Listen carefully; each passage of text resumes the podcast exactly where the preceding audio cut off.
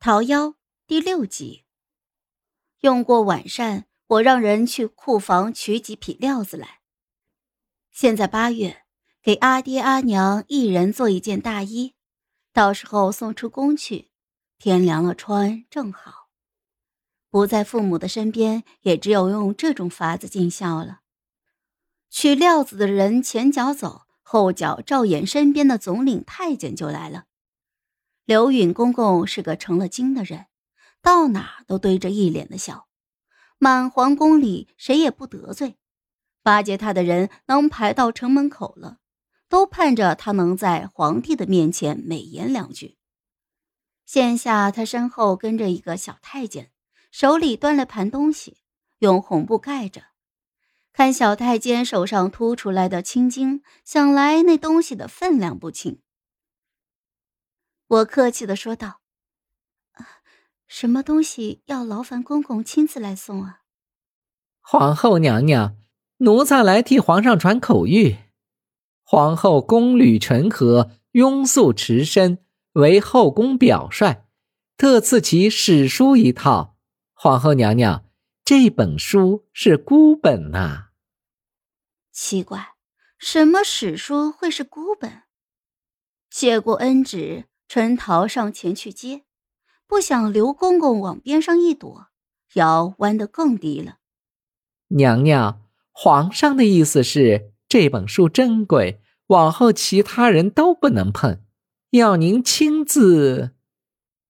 我忽然转过弯来，白日里赵衍刚说我不像皇后，现在又说我庸俗持身，还要我亲自去领这史书。想必是在不着痕迹的敲打我，原是我下午懈怠了。送走了刘公公，春桃兴奋的像只柳树上的小黄鹂。嘿，皇后娘娘，您瞧，奴婢没说错吧？皇上果然是念着您的，确实是念着的，就是不念好。我心下长叹了一声，随手就拿起最上面的那本翻开。片刻之后，书啪的一声就被合上了。春桃见我面色古怪，连忙放下手中的活计，急切的问道：“啊，娘娘怎么了？可是哪里不舒服？”“啊，没没没什么，呃，就是这书，呃，这孤本确实珍贵，往后啊你们都听皇上的，谁也不许碰。”“啊，呃，本宫没事儿，你继续忙吧。”这套《六朝史记》第一页上写着：“时浮云已尽，丽日成空，山岚重叠竞秀，怒流送舟，两岸浓桃艳李，泛光玉舞。一石柱下垂覆崖外，直抵下石，如连萼倒挂。”再拿起一本翻开，又写着：“一日见二重斗草间。”观之正浓，忽有蓬然大物拔山倒树而来，盖亦癞蛤蟆也。蛇以吐，而二虫尽为所吞。这哪里是史书啊？这分明是一套套着史书壳子的杂书，难怪是孤本。想到这里，我哭笑不得。赵衍如此大费周章，还下了道不许别人碰的圣旨。往后我再看这些杂书，倒是可以光明正大，不用避开人，自个儿躲在被子里看了。手指在书皮上轻轻的摩挲着，我的心头涌上了一股暖流。我想了想，就同春桃说道：“往后皇上再来，把茶换成雨前龙井吧。”歇了两日，后脑勺的肿消去了一些。又提起精神打点了后宫。春桃心细，担心金钗玉簪坠得我头疼，早早去花房就挑了新开的牡丹来簪。更衣时，我没来由的觉得侍女手里那件贯穿的秋香色看着生厌，视线从一排衣裳上掠过去，多是些丁香、美染、博士之类淡雅端庄的颜色。唯有角落里一件正红亮眼一些。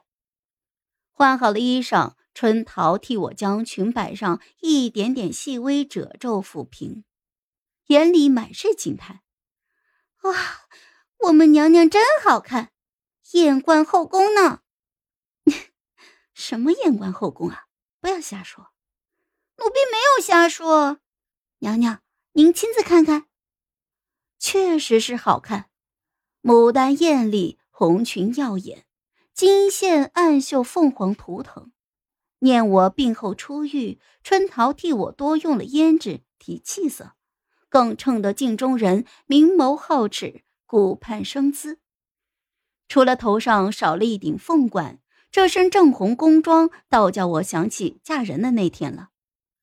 寥落古行宫，宫花寂寞红，白头宫女在，闲坐说玄宗。我不要。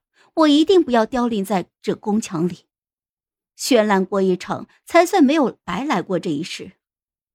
我抚上并肩那朵牡丹，挂起了一个笑来。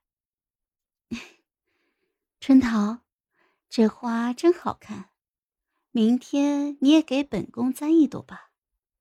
好了，众妃还在外面等着请安，咱们出去看看。